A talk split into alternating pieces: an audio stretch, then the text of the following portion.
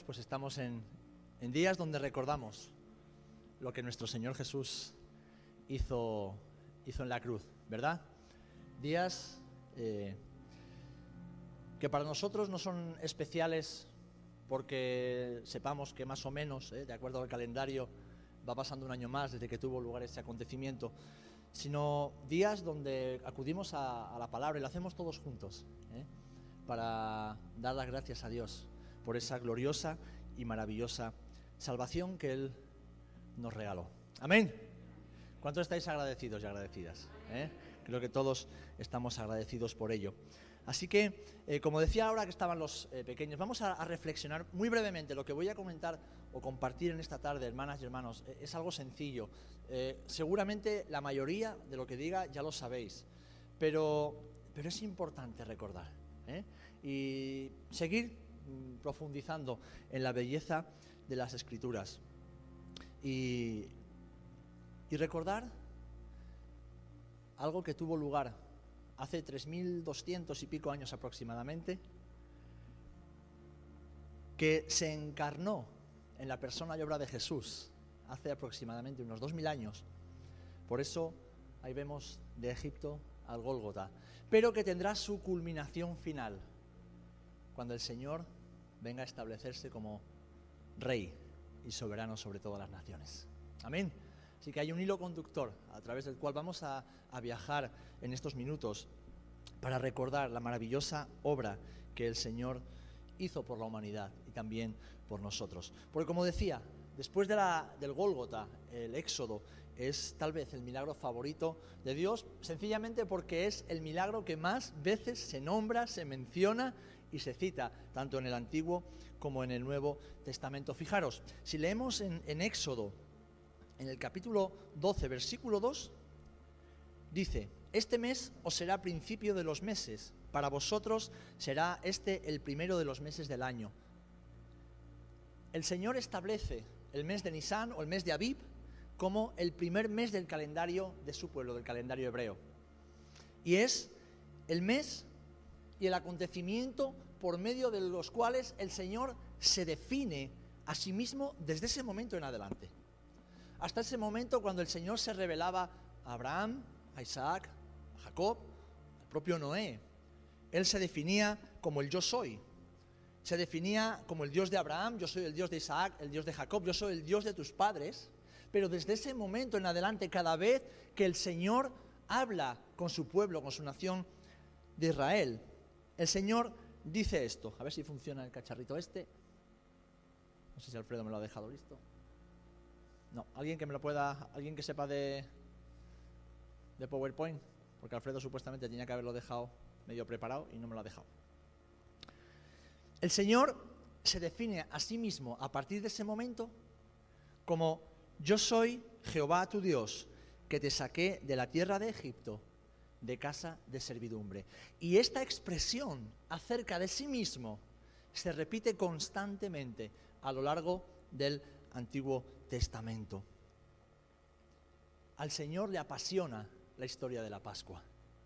A Dios le encanta por su belleza, por su significado, por su poder y también por su trascendencia. ahí está el, el, versículo. Gracias, Tommy. ¿Te puedes quedar ahí, porfa? Gracias. ¿Sabes? Si leemos los salmos, ¿a quién le gustan los salmos? Me encantan, ¿eh? Pues los salmos están repletos de oraciones, de menciones, de, citas que narran precisamente este acontecimiento, el acontecimiento de la Pascua y de del Éxodo. Hasta tal punto vemos que Dios convirtió el Éxodo y el acontecimiento de la Pascua en la piedra angular de la historia del pueblo de Israel. Hay un antes y hay un después en la historia del pueblo de Israel, pero también en la historia de su pueblo, incluyendo a la iglesia a partir de ese momento. Hasta el momento del Éxodo, Israel era una raza, era una nación, era una, familia compuesta por doce eh, patriarcas. A partir de ese momento pasó de ser una raza israelita a convertirse en la fe israelita, la fe de una nación. Y como decía hace un instante, este momento es un punto de inflexión en la vida de la nación, porque no solamente narra o muestra el poder de Dios para traer a su pueblo de la esclavitud a la libertad, sino que apunta hacia un acontecimiento futuro, que fue precisamente el Gólgota. De la redención de una nación a la redención de la humanidad. Del sacrificio de muchos corderos cuya sangre pintó los dinteles de las, casas de los israelitas en Egipto, al sacrificio de un solo cordero, cuya sangre quita los pecados de toda la humanidad.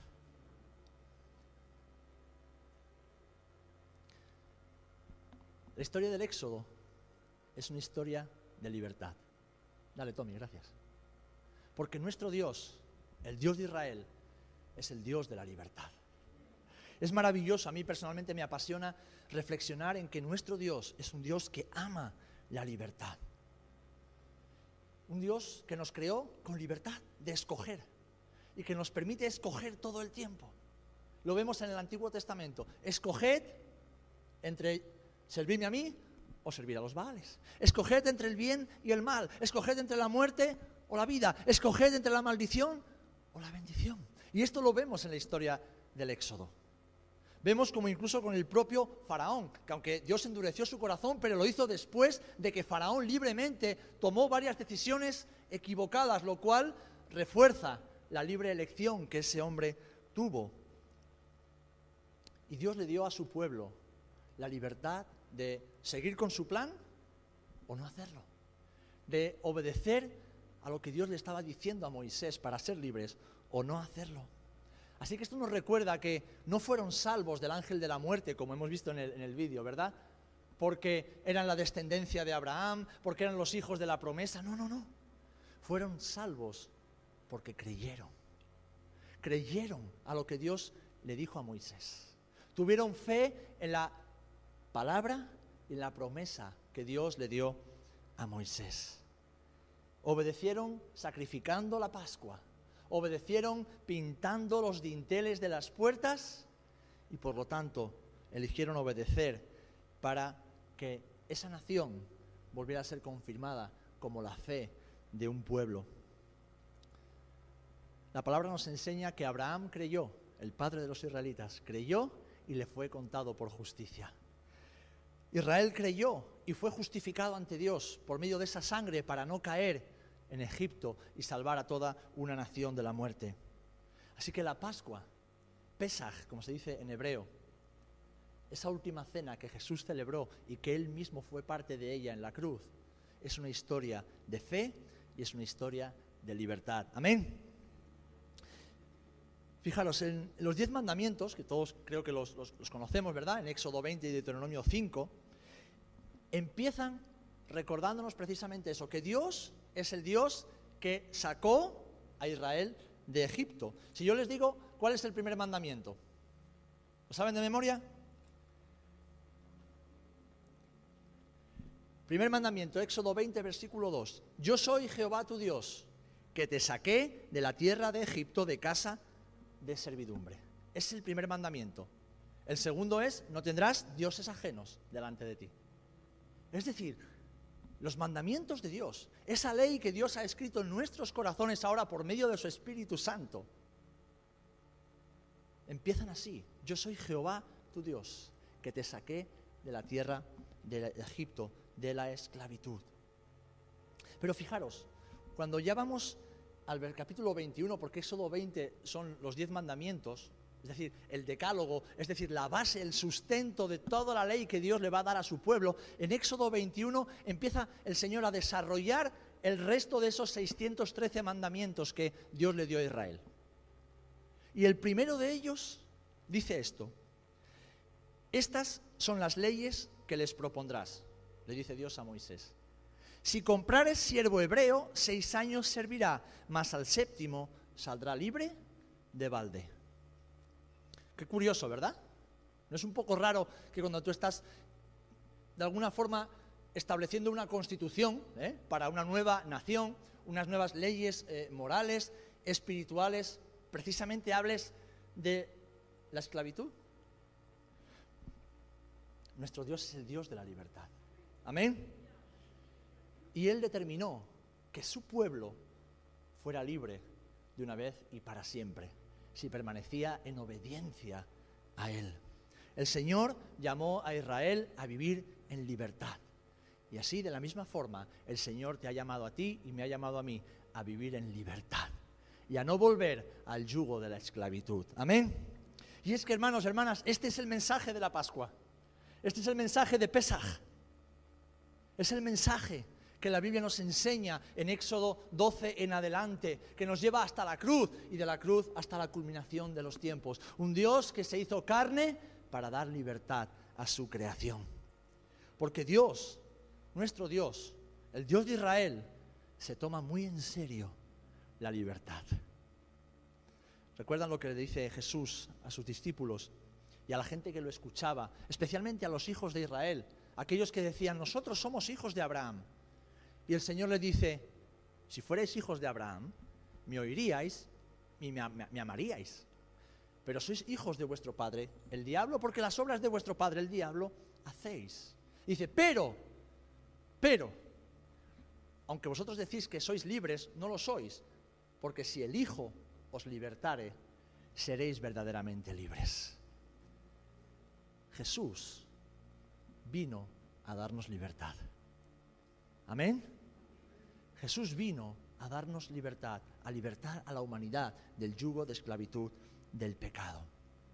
Y eso es lo que nos enseña la Pascua. Eso es lo que nos enseña el Éxodo.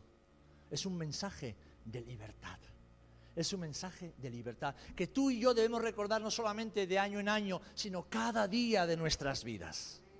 Cada día debemos mirar atrás y ver ese Egipto del cual Dios nos rescató y ver ese mar por el cual tuvimos que atravesar para no llegar todavía a la tierra prometida, porque hermanos, hermanas, no estamos en la tierra prometida. Como bien nos recordaba nuestra hermana Chari el miércoles, estamos en el desierto de la vida. Estamos en el camino, en el progreso hacia la patria celestial. Pero estamos en el desierto, por eso debemos cada día acudir fuera del campamento a por el maná, a esa presencia de Dios prometida, que está en nosotros, que está en nosotros, pero que debemos dejar nuestras ocupaciones e ir a buscar aquello que Dios tiene para nosotros. Porque ahora sí podemos, porque ahora somos libres. Amén. Ahora somos libres. En segundo lugar, Dios es el Dios de la memoria. El Dios de la memoria. Y alguien, alguno dirá, bueno, ¿y, esto cómo que tiene que ver la memoria? Y yo que estoy un descerebrado, que soy un desmemoriado, ¿qué, pasa? ¿Que Dios no es mi Dios? Sí, pues precisamente por eso, porque somos todos unos desmemoriados. ¿eh? Nos acordamos normalmente solo de las cositas malas que nos hacen, de los malos recuerdos, de las malas experiencias. Es que Dios constantemente está ejercitando nuestra memoria en la Biblia. Y lo hizo con el pueblo de Israel, porque él sabía que Israel, como tú y como yo, era un pueblo olvidadizo y duro de cerviz. Es más, el Señor sabe que una de las estrategias más útiles que Satanás usa en contra de los hijos de Dios es precisamente el hacernos olvidar quién es Dios, qué Dios hace, qué Dios hizo y qué es lo que Dios va a hacer. Porque hermanos, hermanas, si tú y yo, cada día de nuestras vidas, desde que nos levantamos por la mañana hasta que nos acostamos por la noche, en cualquier momento del día que atravesemos, si tú y yo recordamos todo el tiempo quién es Dios, qué es lo que Dios ha hecho, lo que Dios está haciendo y lo que Dios a través de su palabra nos promete que va a hacer, te aseguro que no tendríamos falta de fe ni de esperanza en ningún momento. No tendríamos, no sufriríamos ansiedad ni afán porque viviríamos llenos de esa verdad que nos hace libres. Por eso el Señor le dijo a los hijos de Israel, por medio de Moisés, y se lo dirás de año en año a cada una de tus generaciones, a tus hijos y a los hijos de tus hijos perpetuamente. Constantemente el Señor le dice a Israel, recuerda, yo soy tu Dios que te saqué de la tierra de Egipto, del yugo de esclavitud. La cena de Pesaj o de Pascua es toda una experiencia, diríamos, multisensorial. Y es una cena que Dios estableció. No sé si puedes poner lo siguiente. Es una cena que Dios mismo preparó para los hijos de Israel. El Señor le dio instrucciones a Moisés acerca de qué es lo que debían comer cada año en esa cena. Una cena que involucra la vista, el olfato, el oído, el gusto, el tacto. ¿Por qué? Porque el Señor quiere que sus hijos mantengan viva la llama del recuerdo de lo que Él hizo en Egipto. Que sus hijos no se olviden de lo que tuvo lugar hace ya muchísimos años. Y saben, Dios hace bien las cosas, porque han pasado, como digo, más de 3.200 años. Y después de muchas persecuciones, después de haber sido deportados, de haber sido masacrados, de haber sido perseguidos, de haber sido casi exterminados, hoy los hijos de Israel, pero además los hijos de la promesa de Abraham, que somos también los creyentes, seguimos recordando lo que Dios hizo en Egipto. Y tal vez no lo hacemos ya pues con los ritos que Dios le manda al pueblo de Israel porque no somos israelitas, ¿eh? somos la iglesia del Señor. Pero Dios lo hace todo con un propósito y un sentido y es que no olvidemos, es que no olvidemos. Antes le decía que la cena de Pesaj o de Pascua, que es la última cena que nosotros celebramos de tiempo en tiempo con el vino y el pan, ¿verdad? Es una cena familiar, es una cena íntima, como la que Jesús compartió con sus discípulos. Y en ella se, toma un espacio muy especial para leer lo que en hebreo se dice la Haggadah, que es como un discurso que el padre de familia le da a los hijos cada año, recordando qué es lo que el Señor hizo en Egipto. Y saben, Jesús hizo exactamente lo mismo hace dos mil años con sus discípulos. Él cenó y participó y celebró la cena de Pascua exactamente igual que celebraban todos sus hermanos del pueblo de Israel. ¿Por qué? Porque era un mandato era un mandato que vemos en Éxodo capítulo 13, del 3 al 10, que Dios le dio a todos los hijos de Israel. Y Jesús, como judío, como hijo de Israel, cumplió toda la ley, sin excepción. Él es el cumplimiento perfecto de la ley. Amén.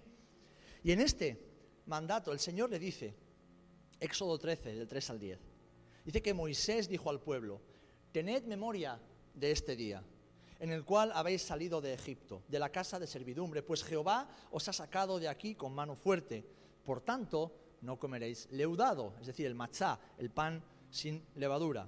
Vosotros salís hoy en el mes de Abib, o el mes de Nisán. Y cuando Jehová te hubiere metido en la tierra del Cananeo, del Eteo, del Amorreo, del Ebeo y del Jebuseo, la cual juró a tus padres que te daría, tierra que destila leche y miel, harás esta celebración en este mes. Siete días comerás pan sin leudar, y al séptimo día será fiesta para Jehová. Por los siete días se comerán los panes sin levadura y no se verá contigo nada leudado ni levadura en todo tu territorio. Y lo contarás en aquel día a tu hijo diciendo, se hace esto con motivo de lo que Jehová hizo conmigo cuando me sacó de Egipto.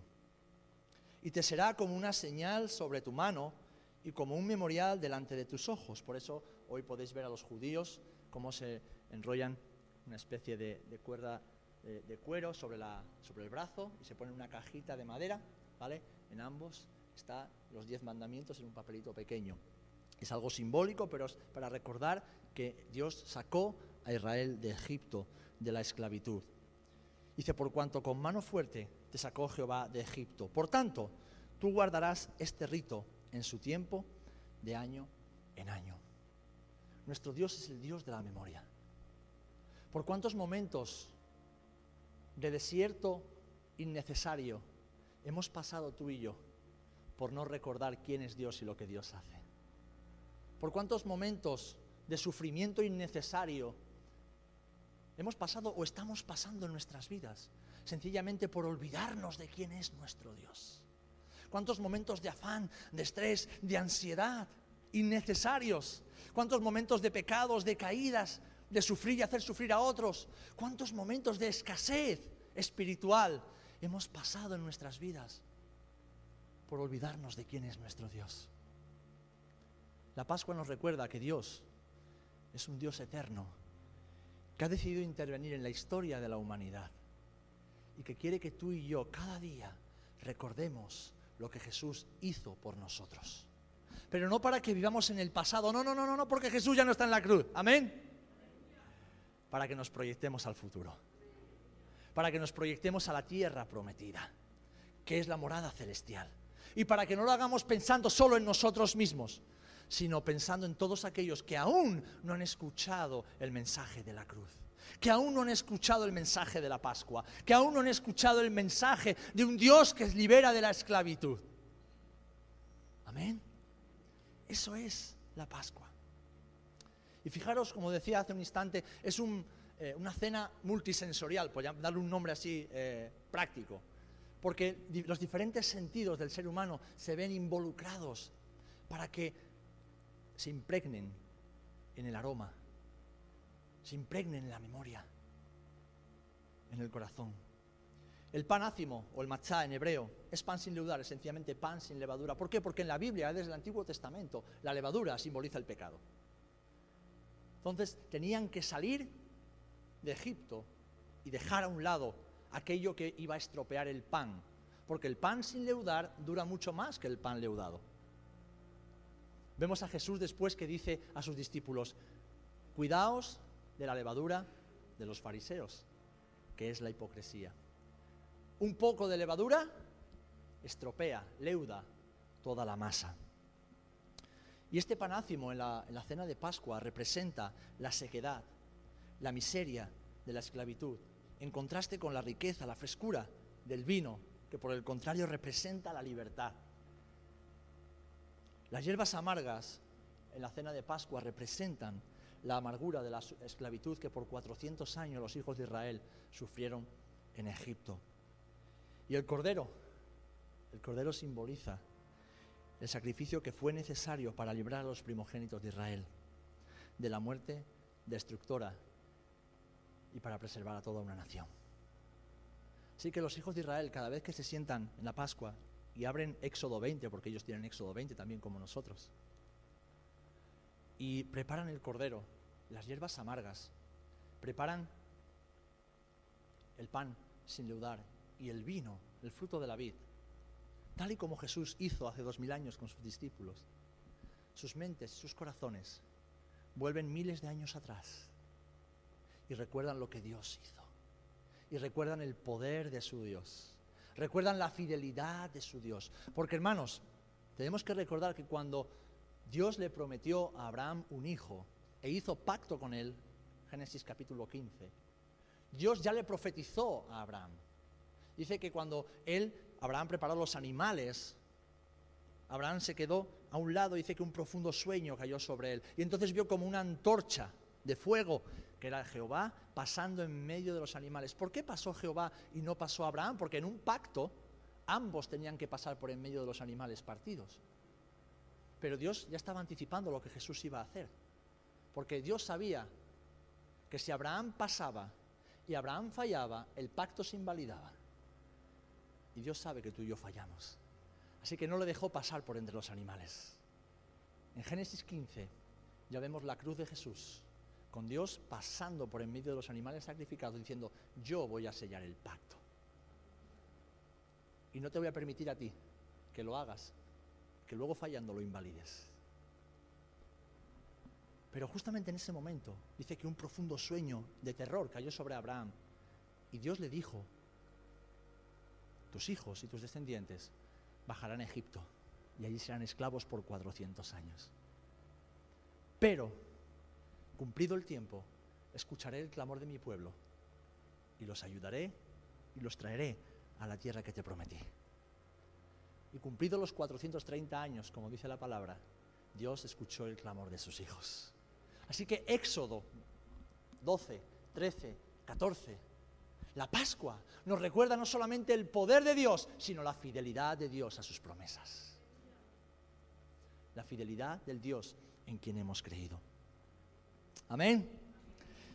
Eso en cuanto a la comida. Pero ¿qué decimos de la copa? Porque Jesús bebió, por lo menos que sepamos, una copa. pero creo que fueron cuatro, que es lo que se bebía en aquella época. La Biblia nos narra una de ellas, por lo menos. ¿Sabéis? Hay diferentes ideas, ¿no? Porque la tradición, como vemos, va cambiando eh, en algunas connotaciones con los años. Pero lo más comúnmente aceptado entre la tradición hebrea es que la primera copa de las cuatro que se bebían en la cena de Pascua habla de la santificación. ¿Por qué? Porque cuando Dios llamó al pueblo de Israel, le dijo que los apartó como posesión suya. Los escogió no porque ellos fueran buenos, sino porque los amó. Y los hizo un pueblo santo para Jehová. Amén. La segunda que se debe es para contarla, como hemos dicho, la Haggadah. Es decir, se lee, se, toma la copa y después se lee el, el evento del Éxodo y se le enseña a los niños. La tercera se bebe justo después de comer y se hace para dar gracias por la comida, gracias por la provisión, gracias por el cordero que Dios proveyó. Y la cuarta es la que nos nombra, la que nos menciona el Evangelio, es la copa o la bebida llamada Halel, alabanza. Nosotros decimos aleluya, en hebreo es Haleluya, es decir, gloria a Dios. Y esta es la que se toma justo después de cantar el himno o de cantar los salmos que precisamente hablan acerca del Éxodo. ¿Recuerdan cuando en Mateo 26 leemos, y mientras comían, tomó Jesús pan y bendijo y lo partió? Y dio a sus discípulos y dijo, tomad, comed, esto es mi cuerpo. Y tomando la copa y habiendo dado gracias, dice que les dijo, le dio diciendo, bebed de ella todos, porque esto es mi sangre del nuevo pacto, que por muchos es derramada para remisión de pecados. Pensad, no penséis en la Santa Cena que nosotros hacemos. Pensad en una pequeña casa de la Jerusalén del siglo I, sentados todos en el suelo, reclinados, porque era como se cenaba en la cena de Pascua, Jesús y sus doce íntimos. Las cuatro copas ahí dispuestas, tres ya se habían tomado, ya habían participado del Cordero. Curioso, el Cordero comiéndose al Cordero. ¿Qué estaría pensando Jesús en ese momento? Y de repente Jesús dice, bebed de esta copa. Y a continuación nos dice la escritura, y cuando hubieron cantado el himno, salieron al monte de los olivos. Cada aspecto de la cena de Pascua, cada elemento ayuda a los hijos de Israel a recordar los milagros que Dios hizo por ellos, pero también nos ayuda, hermanos y hermanas, a nosotros. Porque no es una cuestión de revivir la historia como si fuera una leyenda, ¿no? De, lo, que hacen el abuelo Cebolleta, ¿no? Que nos cuenta siempre la misma película. No, no, no, no. No se trata de eso. Se trata, se trata de que esa historia se haga carne en nosotros. Como Pablo dijo, porque para mí el vivir es, y ya no vivo yo, más vive Cristo, porque con Cristo estoy juntamente crucificado. No es recordar una vieja leyenda de la iglesia cristiana, no. Es recordar un acontecimiento que Dios ha marcado como punto pivotante, como piedra angular en la historia de su pueblo, en la historia de Dios interviniendo en la, humanidad. Por eso desde Éxodo salimos casi despedidos directamente hacia el Gólgota. Y es necesario que aprendamos, que seamos instruidos para entender qué es lo que Jesús está queriendo decir en cada momento. Y no es que nuestra salvación vaya a cambiar, no. Pero debemos comprender, debemos profundizar que ese pan no era solamente una mijita de pan que tú y yo comemos aquí de vez en cuando cuando participamos de la mesa del Señor, que era un pan que simbolizaba algo para los hijos de Israel y que Jesús transformó ese pan de amargura, de sequedad, ese pan de, desdicha de vivir en, el, en Egipto y en la esclavitud, lo transformó en un pan de vida.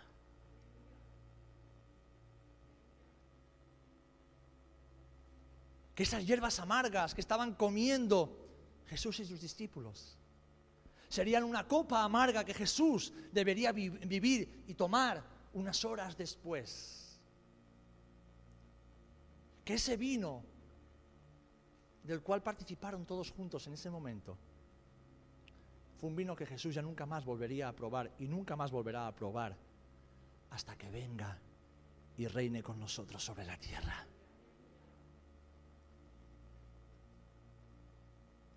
Pero es que ese vino simboliza ya no la sangre de un cordero, un corderito que fue inmolado, sino la sangre del Cordero de Dios, que fue derramada para la remisión de los pecados de todo el mundo. Y fijaros, Jesús nos dice que cada vez que partiéramos el pan y bebiéramos la copa, lo hiciéramos en memoria de Él. Es decir, recordando lo que Él hizo.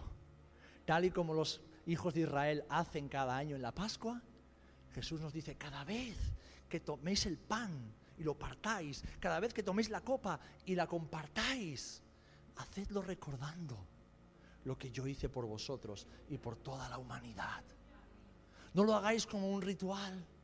No lo hagáis como algo más, como algo, algo que tiene que ver con la liturgia. No, no. Hacedlo para recordar lo que a mí me costó.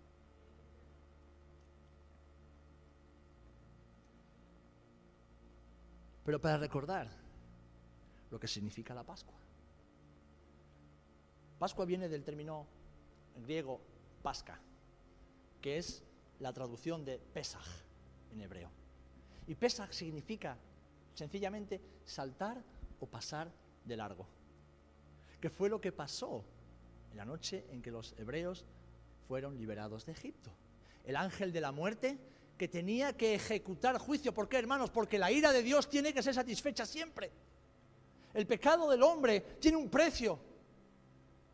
Y, era que los primogénitos, porque así como Dios luego le dijo a Moisés, cada primogénito de los animales o de las casas es mío, me pertenece, esta es la expiación. Así, para descargar mi ira y aplacarla, cada primogénito debe morir. ¿Y qué hizo el Señor? Pero si queréis que los vuestros no mueran, alguien tiene que morir en su lugar. Así que sacrificar el cordero. Y cuando venga el ángel destructor y vea la sangre de ese cordero, pasará de largo. Eso nos lleva directamente hacia la cruz. La sangre de Jesús que ha sido derramada por nosotros nos limpia, nos lava, nos cubre, nos purifica de todo pecado. Uno, para que el Padre, cuando ahora nos vea desde el cielo, diga, ese es mi hijo, esa es mi posesión. Pero cuando venga el ángel de la muerte, nos mire, pase de largo. Porque Satanás nada puede ya contra nosotros. Porque la sangre del Cordero nos limpia de todo pecado. Nos ha hecho libres, no solamente del pecado y de la muerte, aunque físicamente tenemos que morir, puesto que es el, último enemigo que dice la Biblia que Jesús derrotará, la muerte física. Pero ya somos, estamos vivos eternamente. Porque la sangre de Jesús hace que la paga del pecado pase de largo de nosotros. Pase por alto. Pesaj. Pascua. Pasar de largo. Y eso es maravilloso, mis amados. Jesús Yeshua en hebreo, es la encarnación y el cumplimiento final de la historia de la Pascua. Y cada vez que tú y yo comemos el pan y bebemos el vino, recordamos lo que Jesús, Yeshua Hamashiach, hizo por nosotros. Por eso Pablo lo expresa de esta manera tan maravillosa en 1 Corintios 5, 7. Porque nuestra Pascua, que es Cristo, ya fue sacrificada. Amén. Ahora bien, vemos también en la escritura que hay cuatro, ya voy concluyendo, hay cuatro etapas ¿eh? que Dios le dice al pueblo de Israel y que podemos tomar como una especie de aplicación práctica para nuestras vidas para comprender cómo Dios ha hecho y hace las cosas de esa liberación. Y que tienen que ver con algo que Dios eh, hace contando con nosotros, o por lo menos dándonos, como decía al principio, la opción de creer y obedecer. El Señor le dice en primer lugar a, Moisés, te sacaré del yugo de los egipcios. Lo primero que haré será sacarte del yugo, que te quitaré ese yugo que hay de sobre ti. Es decir, un rescate práctico, ¿eh? un rescate real de lo que era el cautiverio. Podríamos decir que esta es la transición física ¿eh? de Egipto hacia la tierra prometida, que fue lo que los israelitas tuvieron que vivir en los 40 años que estuvieron en el desierto. Cuando Jesús murió y tú y yo abrazamos el sacrificio de Jesús por la fe, fuimos liberados del pecado y de toda condenación. Amén. Y ya podemos comenzar nuestro viaje. ¿Eh? Ya podemos comenzar nuestro peregrinaje por esta tierra que es el desierto que nos toca vivir hasta que alcancemos la tierra prometida, que es nuestra patria y nuestra morada celestial. Allá donde Jesús dijo que donde yo voy ahora vosotros no podéis venir, tenéis que esperar un poquito, porque yo voy a preparar un lugar para cada uno. Y mientras tanto, iré poniendo a todos mis enemigos bajo mis pies. Y entonces volveré y os llevaré conmigo, para que donde yo esté, estoy, vosotros estéis también. Y alguien dirá, wow, pero ¿cómo es eso? Menuda salvación que nos deja aquí en el desierto. Bueno, Jesús dijo, en el mundo tendríamos aflicción, ¿verdad? Pero que confiáramos, que Él ya había vencido al mundo y por lo tanto nosotros somos más que vencedores por medio de aquel que nos amó. Porque cuando Jesús se fue, sus últimas palabras fueron estas. Yo estaré con vosotros todos los días hasta el final. Y saben, si el Evangelio fuera nada más que la cruz y esa promesa de Jesús, ya sería suficiente. Si el mensaje fuera, Señor, moriste y resucitaste por nosotros. Y después dice, yo me voy y volveré, pero hasta que yo vuelva, estaré con vosotros todos los días. Esa promesa ya es más que suficiente. Porque así como la nube acompañó a Israel durante el día y después la columna de fuego acompañó a Israel durante la noche, así el Señor vela sobre cada uno de sus hijos hasta el día que seamos introducidos en la morada celestial. Así que vemos esa primera parte que Dios hizo con Israel, que es un tipo de lo que Dios está haciendo contigo y conmigo. En segundo lugar, vemos que Dios le dice a Moisés, te libraré de la servidumbre. Primero te quitaré su yugo y después te quitaré su servidumbre. Y esto tiene que ver más con la libertad mental. No sé si alguna vez lo han notado, pero que Dios nos haga libres, a que pensemos como hombres y mujeres libres, hay un trecho. ¿Conocen la historia del elefantito? Seguro que sí, alguna vez la hemos contado. Un elefante que lo cazaron de chiquitito. Y entonces, para que no se escapara, le ataron una, una cuerda a una pata. Y esa pata estaba atada a un palo. Entonces era un elefantito que solamente se podía mover en unos cuantos metros alrededor del palo. El elefante fue creciendo, pero ni la cuerda ni el palo cambiaron. Ese elefante se convirtió en un gran elefante fuerte. Y en cualquier momento podría haber tirado un poquito de la cuerda y hubiese arrancado el palo o se hubiese partido la cuerda. Pero el elefante nunca lo hizo. Y cuando alguien que se acercó por primera vez a ese elefante le pregunta a su dueño y dice, pero ¿por qué tiene una cuerda tan pequeña por un elefante tan grande? Dice, porque el elefante no sabe que es libre. Tiene la misma cuerda desde que nació, pero no sabe que es libre, no sabe que puede romperla. El Señor trató con la nación de Israel durante 40 años en el desierto para cambiar su mentalidad de esclavos por la mentalidad de hombres y mujeres libres. Y eso es lo que el Señor está haciendo contigo y conmigo. Por eso Él nos ha dado un nuevo corazón y nos ha puesto la mente de Cristo. Nos ha dado su Espíritu Santo con una nueva identidad nos ha dejado su palabra y nos ha introducido en su iglesia para enseñarnos a caminar en libertad, libres del pecado, libres del mundo, libres de la carne, libres de la malicia, libres de la maldad, libres de la condenación, libres de la culpa, libres de la acusación, libres de la religiosidad, libres del rencor libres, libres. El Señor quiere que por medio del éxodo y de los 40 años de peregrinaje con su pueblo Israel, tú y yo aprendamos a caminar en libertad, en libertad.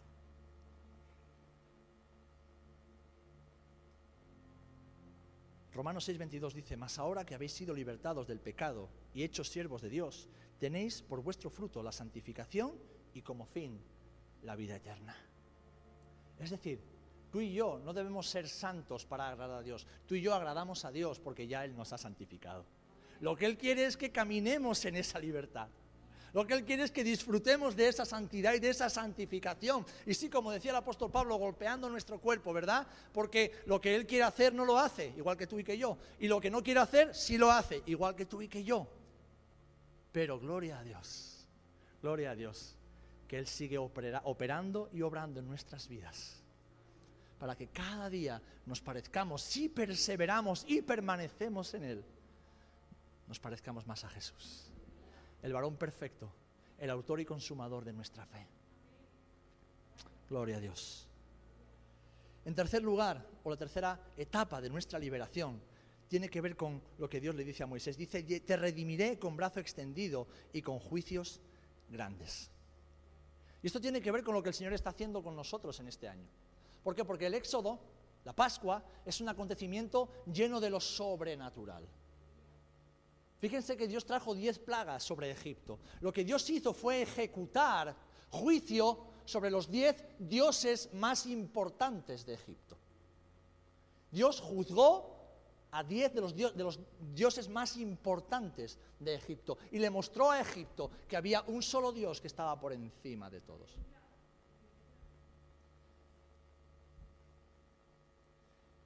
Pero como decía hace un instante, también Dios tuvo que ejecutar juicio sobre las personas.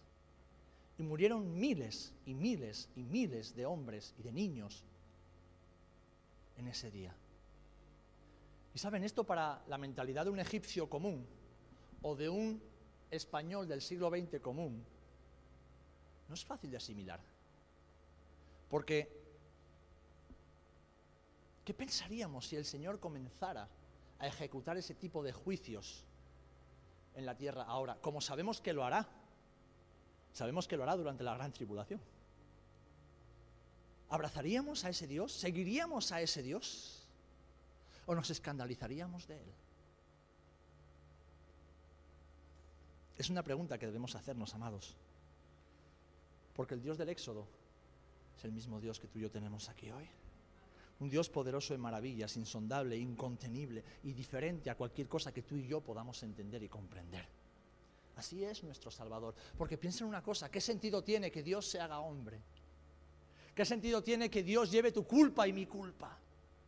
¿Qué sentido tiene que Dios tenga que autolimitarse y llevar sobre sí mismo el pecado de toda la humanidad?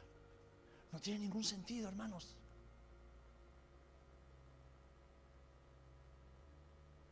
Jesús tardó tan poquito tiempo en morir en la cruz no porque estaba cansado de los latigazos, sencillamente porque su corazón explotó dentro de su cuerpo. ¿Recuerdan cuando Jesús está en el Gólgota, perdón, en el, Getsemaní?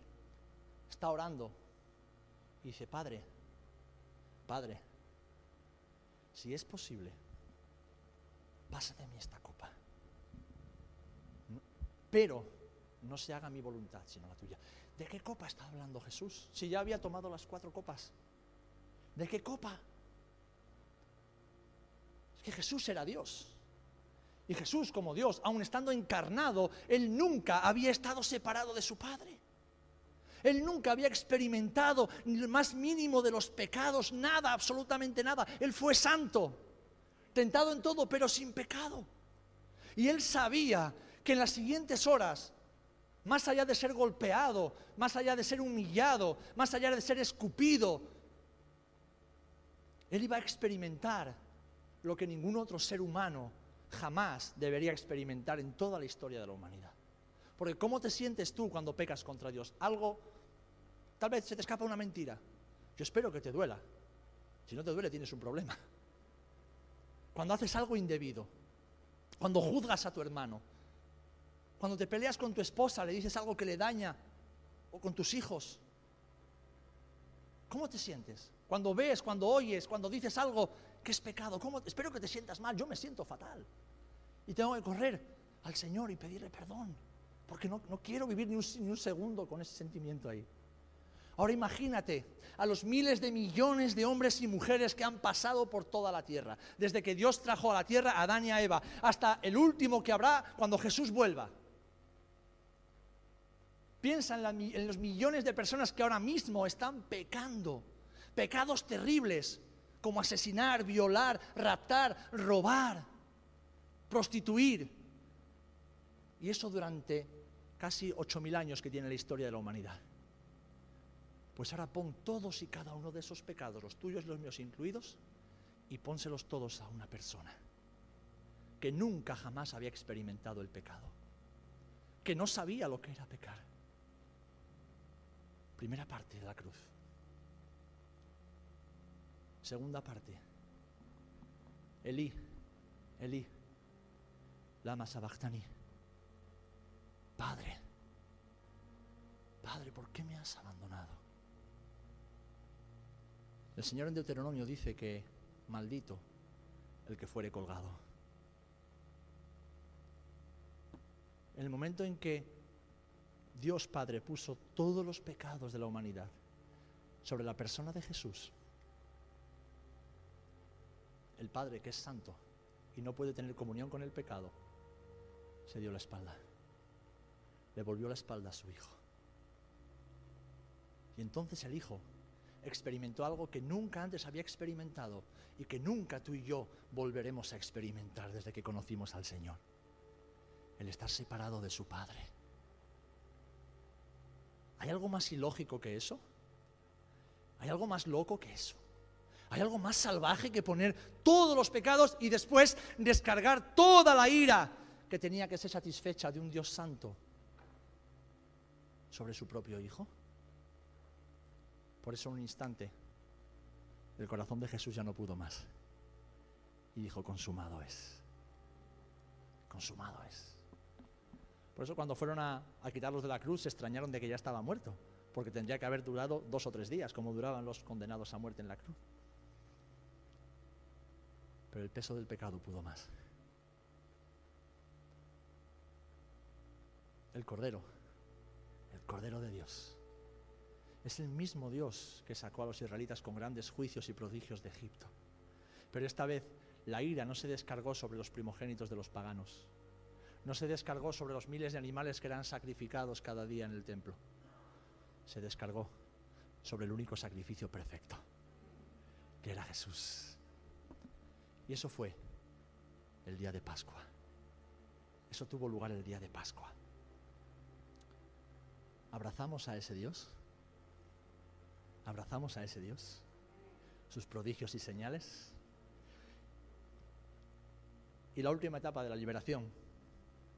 Te tomaré por mi propio pueblo y seré tu Dios. Eso fue lo que Dios le dijo a Israel. ¿Saben por qué, hermanos? Porque el objetivo final de la redención es la relación. Dios nos creó para relacionarse con nosotros. Dios creó al ser humano para tener intimidad con Él, porque Dios es un Dios relacional. Y el pecado nos robó, nuestro pecado nos robó esa relación. Y Dios nos amó tanto que no le importó entregar a su Hijo. Dios mismo hecho hombre para recuperar esa relación de intimidad. Ahora bien, esa relación, ¿dónde la encontramos? En el desierto. En el desierto. ¿Saben por qué tantos hermanos y hermanas se apartan? Porque se cree en la mentira de que una vez que llegan a Cristo se acabaron los problemas y ya estamos en la tierra prometida. Y cuando llegan las dificultades, se vienen abajo. No se dan cuenta de que cuando venimos a Cristo, lo más importante ya está hecho. Que es que nuestro, nuestro futuro está garantizado. Nuestra eternidad está asegurada, sellada con la sangre de Jesús. Pero hay que seguir un trechito más. Yendo cada día fuera del campamento a buscar el maná yendo de tiempo en tiempo a adorar al Dios en quien hemos creído y confiar en Él. Porque su columna de fuego nunca se apartará de nosotros y su nube nos guiará cada día. Es que el objetivo final, el objetivo del desierto, es que tengamos intimidad con Dios. Fijaros lo importante que es el desierto para el Señor, que lo describe de una forma que yo, mm, cuando estaba preparando esto, lo redescubrí o, fue la primera vez que lo vi de esa manera y fue increíble. En Jeremías 2, del 1 al 3 dice así, vino a mí palabra de Jehová diciendo, anda y clama a los hijos, a los oídos, perdón, de Jerusalén, diciendo, así dice Jehová, me he acordado de ti, de la, de la, fidelidad de tu juventud, del amor de tu desposorio, cuando andabas en pos de mí en el desierto, en tierra no sembrada. Santo era Israel a Jehová, primicias de sus nuevos frutos. Todos los que le devoraban eran culpables, mal venía sobre ellos, dice Jehová. O sea que Israel, a pesar de sus errores, es vista como una novia desposada, fiel a su esposo en el desierto. Dios trató con su nación, con su pueblo amado en el desierto. Y es aquí, en el desierto de la vida cotidiana, donde Dios trata con nosotros donde Dios nos perfecciona, donde el Señor nos santifica, donde Él se revela cada día a nosotros por medio de su palabra y su espíritu, para alcanzar la estatura del varón perfecto. Y eso lo vemos también en el Nuevo Testamento. La cruz nos lleva a la tumba, la tumba a la tumba vacía, de la tumba vacía vamos a Pentecostés y luego a lo largo de, como les escribía en el mensajito para recordar la cita de hoy, vamos a través de las cartas que Dios ha revelado por medio de sus siervos y vemos la madurez cristiana. Vemos ese caminar con Jesús, siendo instruidos en Él para alcanzar la madurez y la estatura del varón perfecto. Para estar firmes con la cabeza levantada el día que Jesús venga a recogernos. Es maravilloso, pero todo eso en el desierto, los milagros en el desierto. Compartí esta semana en mis redes sociales. Los desiertos crean hombres fuertes, valientes e útiles. Útiles y valientes. Los tiempos de bonanza crean hombres flojos, hombres, hombres inútiles, pusilánimes, cobardes, porque no tienen que ejercitarse en la batalla. En cambio, en el desierto nos ejercitamos. Dependemos de Dios, porque no hay recursos humanos y vamos cada día a la fuente. Amén. Eso es la Pascua. Eso es la Pascua. Un encuentro entre Dios y su creación para redimirla. Tuvo lugar en Egipto un tipo, un símbolo, un espejo en el cual ya se reflejaba la cruz de Jesús. Pero Voy a terminar con esto. La historia aún no ha concluido. Dale para adelante, porfa, Tommy. Más para adelante. Más para adelante. ¿Qué pone ahí? Lo más glorioso aún está por llegar.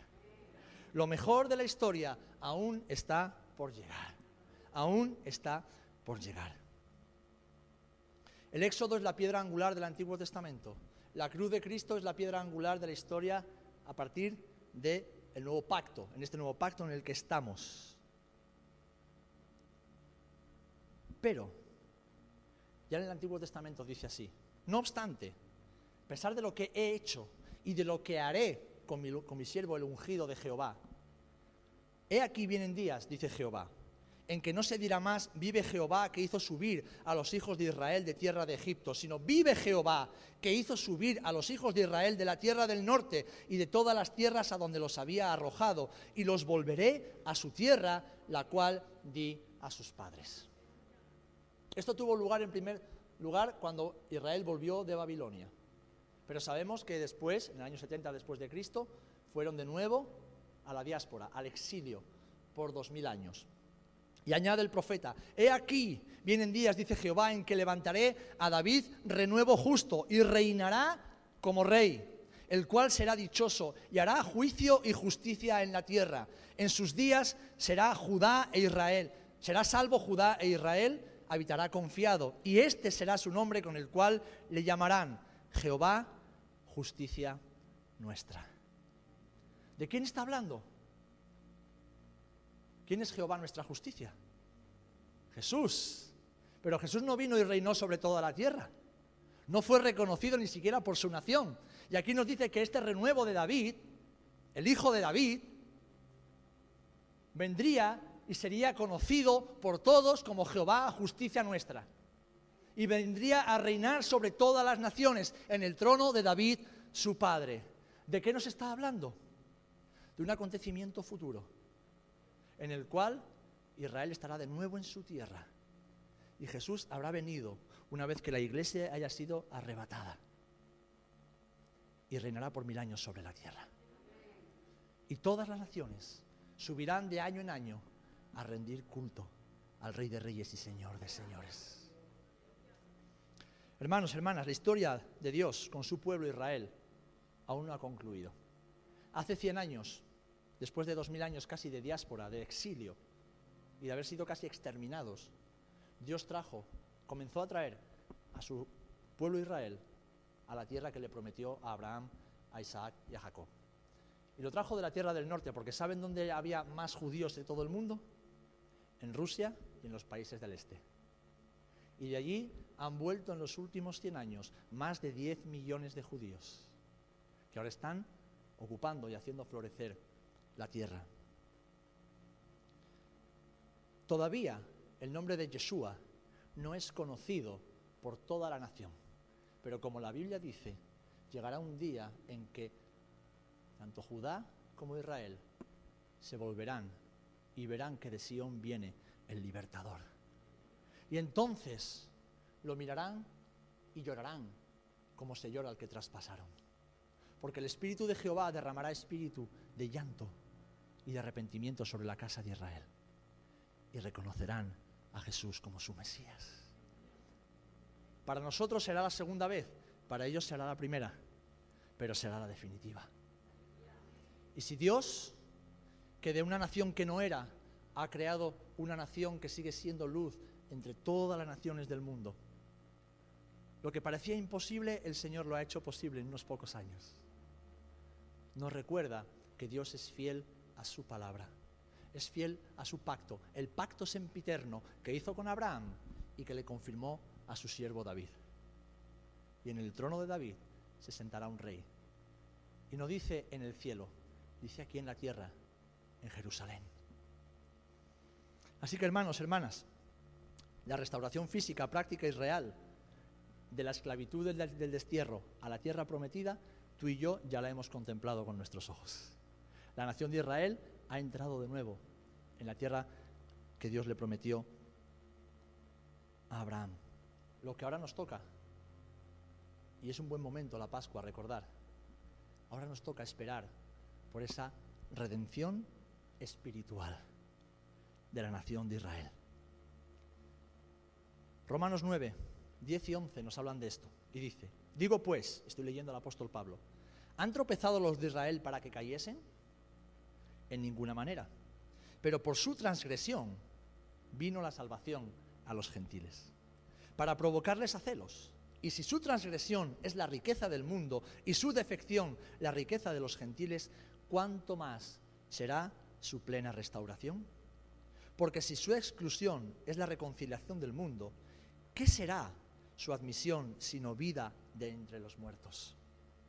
Porque no quiero, hermanos, que ignoréis este misterio, para que no seáis arrogantes en cuanto a vosotros mismos. Está hablando a los gentiles, a ti y a mí. Que ha acontecido a Israel endurecimiento en parte hasta que haya entrado la plenitud de los gentiles. Y luego todo Israel será salvo. Como está escrito, vendrá de Sión el libertador, que apartará de Jacob la impiedad y este será mi pacto con ellos cuando yo quite sus pecados.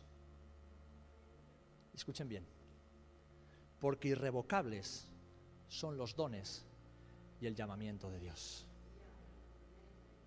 Hace miles de años, Dios llamó a Abraham para hacer de él una gran nación. Esa nación, a pesar de que Satanás ha intentado destruirla desde el principio, es una de las naciones hoy día más poderosa de la tierra.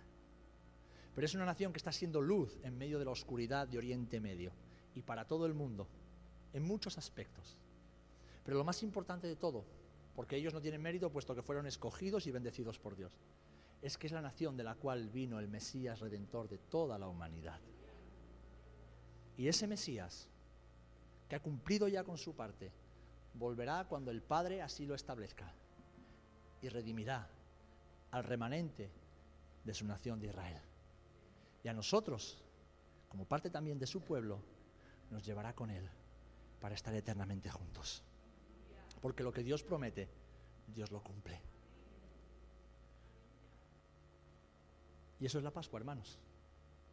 Libertad y promesas cumplidas. Libertad y promesas cumplidas. Porque lo que Dios hizo en Egipto con Israel nos traslada directamente al Gólgota en Jerusalén. Y lo que Dios hizo con Jesús en Jerusalén nos traslada directamente a la eternidad. Amén. Gloria a Dios. Gloria a Dios.